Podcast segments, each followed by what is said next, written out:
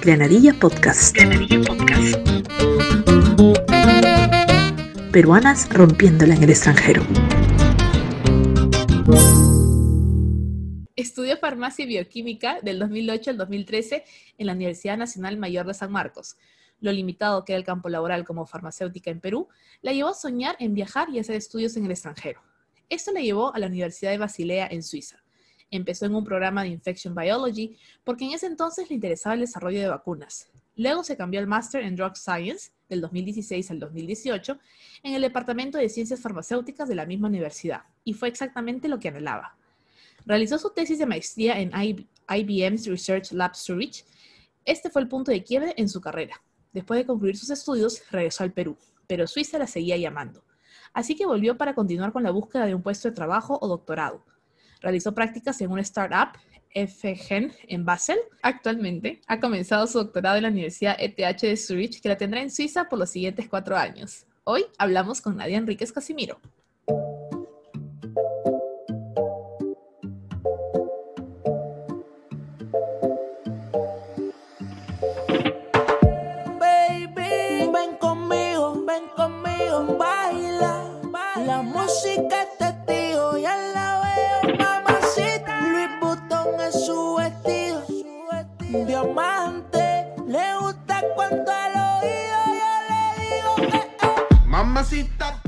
Hola Nadia, bienvenida a Granadilla Podcast.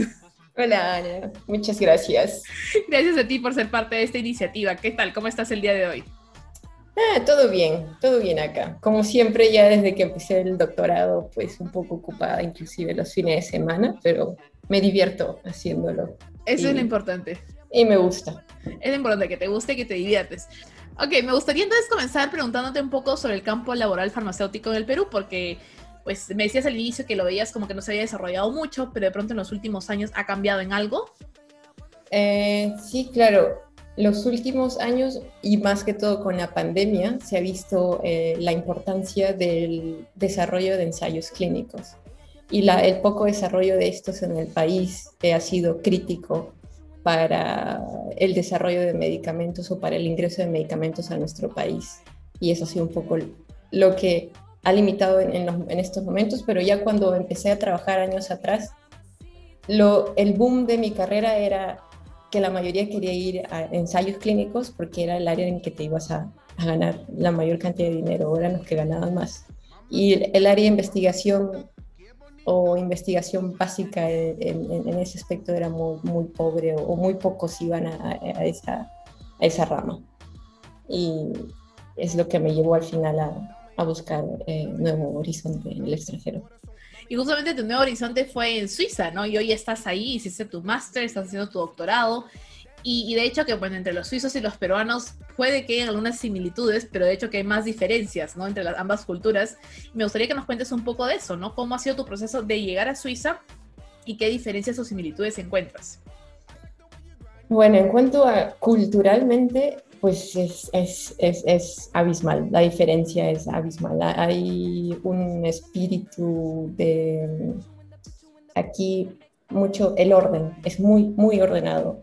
Y el mismo el ciudadano suizo lo sabe, porque si no cumples las reglas, te caen o te dan eh, impuestos o te dan penalidades. Es por eso que incluso tú no tienes, por ejemplo, un cobrador en los buses aquí, o no tienes una persona, hay controladores en los trenes, pero a veces hay, hay, ocasiones en las que incluso en los trenes no te controlan. Pero es de por sí ya, uno desarrolla con el tiempo el temor de que, bueno, tengo que pagar, o la culpa de no pagar, por ejemplo, un ticket de tren. Eh, todo ese tipo de cosas. Similitudes, creo que al igual que los peruanos, los, los suizos son muy patriotas, son, son muy, muy, muy orgullosos de su país, muy, eh, por eso es que el país trata de desarrollar todo eh, dentro de, sus, de sus, de sus eh, fronteras. Por ejemplo, tratan de... Hay desarrollos tecnológicos que probablemente no los podamos escuchar en Perú porque han, sido desarrollados acá o para cosas para facilitar en, un supermercado o... ¿Cómo te puedo explicar? eh, desarrollos tecnológicos, son, son unos capos. Acá te pueden desarrollar soluciones para la cosa más mínima. Bacán, qué interesante lo que mencionas, ¿no? Porque de todas maneras, interesante la similitud del nacionalismo, ¿no? De cuánto amamos nuestra patria, cuán identificados estamos. Y también la diferencia del tema de los buses, porque por ejemplo aquí en Israel es igual. antes de la pandemia todavía a veces le pagabas al cobrador, pero hoy por el tema de la pandemia y el contacto y toda la nota, al final todo es con una tarjeta de bus, que tú la recargas sea en una estación de tren, sea hasta con el celular, hay una aplicación para recargarlo. Y a veces, o sea, de manera aleatoria, te puede tocar, como no, sube un pata al bus que empieza a pasar su tarjeta en una maquinita y ve si has pagado o no. Pero en realidad no, sí, la gente se sube por la parte de, de adelante del bus por el medio o a veces está por atrás. Y hay maquinitas donde pasas tu tarjeta y pagas. Y yo, ¿qué? o sea, yo, ¿qué? Perdón, y en Perú no, no, no florece. No, florece. no, no, exacto. No, florece, amigos. por ejemplo, acá también, lo, lo, que también me pareció curioso fue que em, tienes de cierta, de cierta hora, cierta hora para hacer bulla, por ejemplo. Mm. Eh, después de las 10 de la noche, por ejemplo, no podrías eh, usar tu aspiradora o, hacer bulla porque con luego, taladro haciendo colgando los cuadros a las 2 de la mañana. Exacto, luego viene el vecino, te toca la puerta y si continúas luego con la bulla son capaces de llamar a la policía y te pueden poner una multa también por, por ese tipo de cosas. Incluso el reciclaje, el reciclaje de, mm. de vidrios, de aluminios que se hace en una zona común fuera, en, hay lugares específicos en, en, cada, en cada ciudad o en cada municipio donde vas y también está prohibido hacer los fines de semana eso, porque causa bulla. Entonces acá hay mucho el respeto por, por la, por, mm, el respeto por, por, el ciudadano o por tu, por vecino, tu vecino. Claro. Exacto. Qué, qué, interesante, ¿no? Qué bacán que haya eso, que es algo que se puede aprender de la cultura suiza definitivamente. ¿no? Y, y, en este proceso de, de, adaptarte a Suiza también tú hiciste un cambio de maestría, ¿no? ¿Y por qué fue el cambio que te desenamoró y te enamoró, ¿no? De, de una y de la otra maestría. Eh, claro, la primera maestría yo iba con la idea porque se llamaba Infection Biology, entonces yo creí que iba a, em, eh, aprender de forma general cómo se orientaba el desarrollo de vacunas en general a enfermedades infecciosas. Pero luego cuando empecé el máster me di cuenta que al haber ingresado a un máster que estaba mm, dirigido por el, el, Instituto Tropical Suizo de Enfermedades Infecciosas, es algo así parecía la traducción, ellos acá en Suiza se orientan bastante en la enfermedad de la malaria. Mm. Entonces, cualquier tipo de producción o todas las clases que nos dictaban, o la parte biológica, o el proceso, el proceso de, de, cómo conllevar un ensayo clínico, todo era relacionado a malaria y no, me limitaba un poco a lo que yo podría desarrollarme más adelante.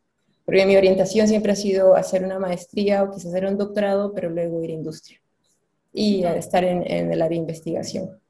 Entonces, eso como que me desanimó mucho y a veces estaba muy, muy orientado también a la parte molecular, o la biología molecular, que me gusta, pero tampoco quiero llevarlo tanto al área básica de, de, mi investigación o de lo, que, de lo que deseo desenvolverme más adelante. Entonces, justo para mi suerte, cuando estaba en duda en continuar o no en esa maestría, surgió el nuevo máster. Justo era nuevo. Y yo, junto con mis compañeros, fuimos el primer grupo de, de estudiantes en esa maestría.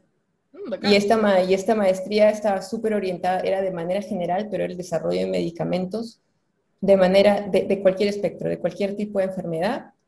Eh, y desde una orientación, o nos enseñaban desde que la molécula se concebía, o cómo se concebía una molécula, o cómo llegaban a ese punto de elegir una molécula y todo el proceso de ensayos clínicos, pero no solo en humanos, que es lo que vi solo en Perú. En Perú solo es, yo estaba trabajando en ensayos clínicos, no en investigación, pero en, en el área de regulatorios, que es más papel, y ahí aprendí eh, bastante lo que es y tener una visión de qué es ensayos clínicos, pero ya cuando la molécula ha sido desarrollada y el producto está ya solamente para probarlo, testearlo en humanos, pero hay una fase previa claro, obviamente. a que llegue a los humanos. Entonces, eso es lo que me llevó a, pues, a viajar a, a buscar eh, nuevos horizontes. Y este máster me ofrecía todo eso, todo el espectro del ensayo clínico de, de, que alguien decía, bueno, esto puede, podría servir para esto hasta que la molécula esté en el mercado y en, cada, y en un eh, bien detallado. Cada área fue súper detallada que nos daba a nosotros la oportunidad como estudiantes ver en qué específica, en qué área específica o sector de todo ese proceso podríamos encajar o nos llamaba la atención. Interesante, muy interesante que, que hayas encontrado exactamente la maestría que querías. Y mencionabas investigación porque me contaste anteriormente que justamente trabajando en el IBM Research eh, Lab de Zurich, es que te das cuenta o cambia tu perspectiva, ¿no es cierto?, sobre el tema de la investigación. Me gustaría que nos cuentes un poco de cómo fue ese proceso también. Bueno, cuando yo llegué a Suiza, bueno, yo llegué con la idea, voy a hacer un máster y luego probablemente regresé a Perú ya con una nueva, nueva mentalidad, nuevos eh, input de lo que había aprendido acá para ver si lo podría aplicar allá o, bueno, buscar otras oportunidades también en Perú. Pero poco a poco me di, me, me, di cuenta de cómo es todo este ambiente de la academia, ah, el ambiente académico, la investigación y que no es solo pues este, ensayos clínicos, sino en los ensayos clínicos utilizas herramientas que han sido desarrolladas por físicos, biólogos, bioquímicos y es súper diverso. Entonces, cuando yo entré a IBM, entré a IBM a hacer un proyecto relacionado a microfluídica, que, es, que está, así, es desarrollado por ingenieros o por físicos. Y cuando yo entré a esa, esa área o a, IBM, eran todos matemáticos, ingenieros o físicos. No había nadie de biología o nadie de, farmacia. Entonces yo era la única de ciencias de la salud, se podría decir. Entonces estaba como que, ok, no, estaba realmente fuera de mi zona de confort y fue realmente eh, retador terminar la, la tesis de maestría ahí porque ha sido un bombardeo de un montón de información de diferentes perspectivas que al final enriqueció todo mi, todo mi trayecto hasta el final, al final de la, de la tesis. Y es donde ahí decidí, creo que investigación es lo que me gusta, creo que es lo que siempre, por ejemplo, en investigación lo que yo encuentro es que siempre hay problemas, distintos problemas. No es, lo, no es constante que estás trabajando algo repetitivo. Quizás en el camino hay algo repetitivo, pero siempre tienes retos eh, diferentes que te llevan a utilizar diferentes tipos de herramientas y no necesitas un solo tipo de, de, herramientas para resolver, sino necesitas ser súper, em, eh, ¿cómo se dice? Em, eh, buscar herramientas de, de, diferentes áreas, como cuando no podía solucionar algo con los chips, que yo es lo que yo trabajaba con chips, tenía que contactar a un ingeniero y él me explicaba, y bueno, trabaja así, puedes modificarlo así, o un físico para poder modificar mi chip o bueno, o, alguien de, matemáticas para que me ayude a ver, entender un código o algo así. Entonces, todo eso realmente fue algo que realmente me abrió los ojos y dije, bueno, quiero estar y me gusta, me siento como, realmente es a veces pesado los días en investigación, pero creo que la gratificación es súper, eh, supera los, los, malos momentos y realmente creo que siento que si estoy yendo en la dirección correcta y en algún momento me gustaría pues, eh, desarrollar algo que fuera útil para algún tipo de enfermedad o, algo más específico. Y justamente siguiendo la línea de investigación, y eh, por favor en un idioma que los que escuchamos y no somos científicos podamos entender, eh, ¿de qué va tu investigación de tu doctorado? Porque estás, yo sé que recién estás comenzando, ¿no? Estás en los inicios, estás calentando los motores, pero más o menos por dónde estás enrumbando tu investigación. Sí, em, tiene, dos, tiene dos perspectivas. Una, en un, por un lado, me estoy entrenando para poder desarrollar por mis propios medios mis propios chips, como por ejemplo estos, estos conocidos que son Lab on a Chip, donde puedes, que son como mini laboratorios en un chip, que puedes hacer, que puedes hacer muchas, muchas reacciones múltiples en un, en un solo chip. Entonces, por un lado, estoy entrenándome, me están entrenando para poder desarrollarlos y también hacerlos yo misma y también diseñarlos. Y una vez que tenga esos chips, eh, al menos la primera parte, los voy a usar para, por ejemplo, detectar a una bacteria específica o una bacteria que yo, con las características que yo estoy buscando y seleccionarla, pero seleccionarla a partir de una de una librería, una biblioteca de, bacterias de 2 millones, de 3 millones, porque es lo que nos ayuda al utilizar estos microchips. Y luego cuando selecciono esta bacteria, por ejemplo, em, puedo eh, utilizar lo que produce esta bacteria para desarrollar materiales nuevos, unos biomateriales, que son como, ellos, la bacteria va a ser como una microfábrica de materiales que lo vamos a usar para distintas aplicaciones, seguro, porque yo mi, mi, parte del proyecto es más el área biológica y utilizar la microfluídica para seleccionar la bacteria y para hacerla desarrollar lo que yo estoy buscando. Y cuando ya obtenga la bacteria apropiada con el perfil que yo busco, se lo paso a, a un científico de materiales o material scientist, que es en el área donde estoy, en el departamento donde estoy trabajando. En el futuro, lo que se busca es que, por ejemplo, se pueda desarrollar huesos a partir de las bacterias. Uh. Esa es una aplicación a largo plazo. Interesante, ¿qué o, o, algo que sea de aplicación médica. Y de por, en, dentro de mi proyecto también tengo un proyecto libre en el que yo podría utilizar algo de lo que he visto en farmacia y tratar de introducirlo en el grupo para ver si puedo también de alguna forma ayudarme a, a regresar a, mi área de confort, a mi área de la industria farmacéutica, porque ahorita estoy en el departamento de materiales, donde también todos son eh, personas que están con, que han tenido los estudios en química, física y, mecánica o ingeniería. Entonces también, no sé por qué caigo en lugares donde son fuera de mi zona de confort, pero al mismo tiempo creo que me está ayudando a formar un perfil muy claro, más completo, más interdisciplinario, ¿no? Exacto, a la hora de regresar a, a la, industria farmacéutica. Genial, buenísimo, te estás preparando aún más para regresar con fuerza. Ah, ojalá que sí. Yo creo que sí. Y me comentabas, o sea, tú terminaste tu maestría, eh, regresaste a Perú y luego regresas a Suiza buscando prácticas, ¿no es cierto? Exacto. Entonces, ¿cómo es el proceso de buscar prácticas en, Suiza? ¿Es fácil? ¿Es difícil? ¿Qué hay que hacer?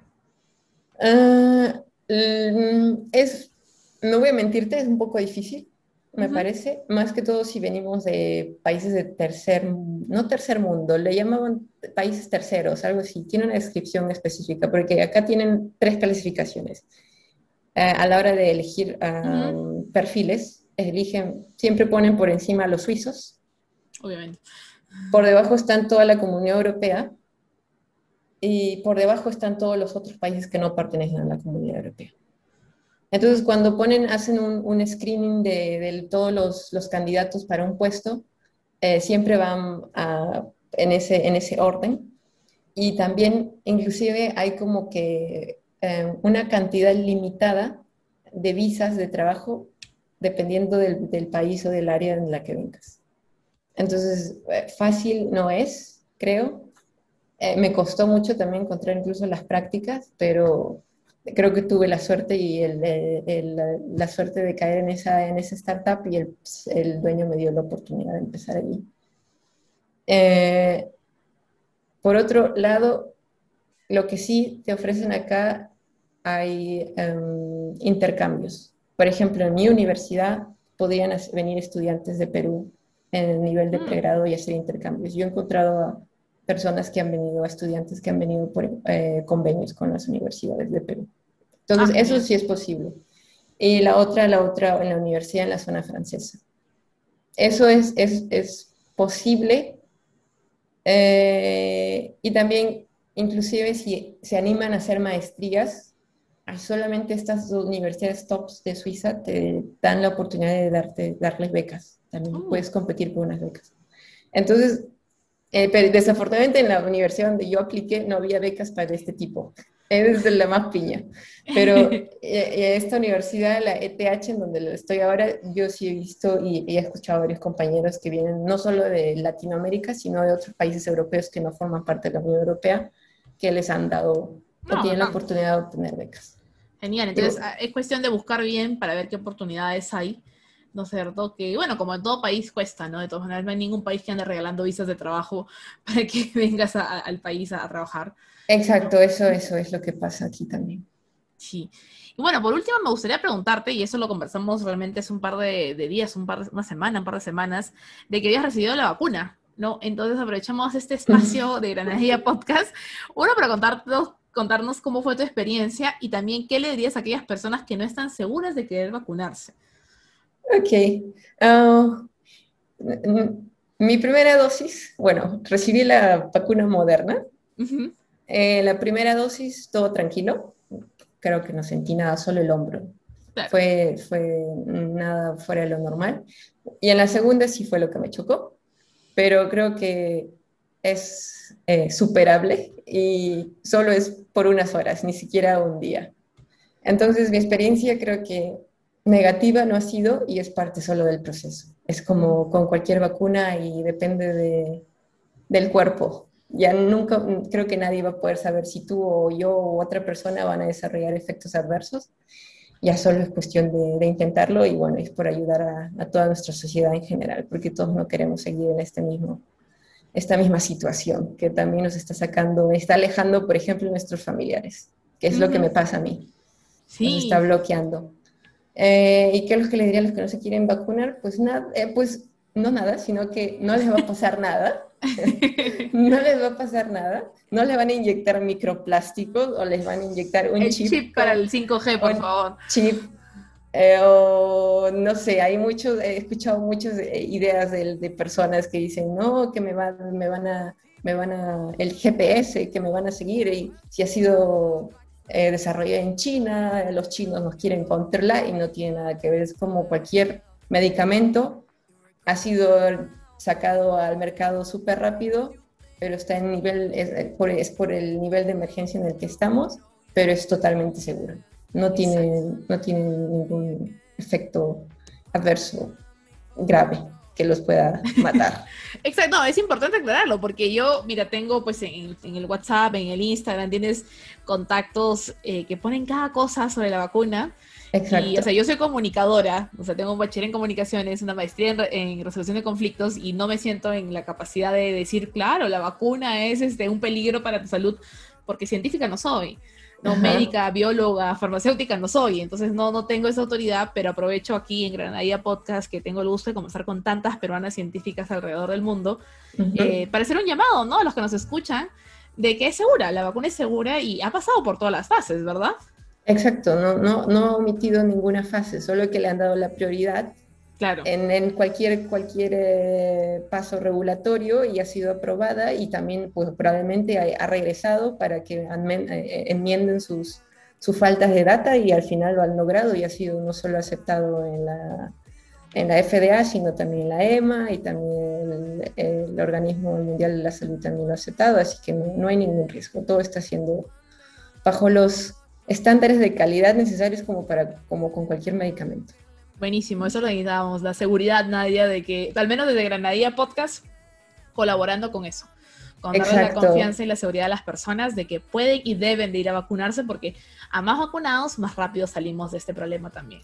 Exacto, es un medicamento novedoso, es, probablemente va, va a marcar el inicio de un tipo nuevo de vacunas y más adelante seguro vamos a ver para distintas otras enfermedades este, vacunas y no solo probablemente para enfermedades que todavía no tienen cura, porque ha sido un, verdadero, em, no descubrimiento, pero un salto súper grande en el, mercado farmacéutico, también el desarrollo de, medicamentos con estas vacunas. Muchísimas gracias por esa información, Nadia, por, por apoyar el movimiento eh, pro vacuna. Pro vacuna. y aquí hay un antivacuna, entonces tenemos que tener un movimiento pro vacuna. Exacto. Exactamente. Y no, y gracias por estar también en Granadilla Podcast, por contarnos de tu historia. Y muchas gracias, que, muchísimas gracias por estar aquí. No, gracias a ti. Espero que sigas eh, con todos los éxitos y poder entrevistar a muchas otras mujeres, mujeres en el mundo. Así es, peruanas que le están rompiendo en el extranjero, para eso estamos aquí. Muchísimas gracias Nadia nuevamente.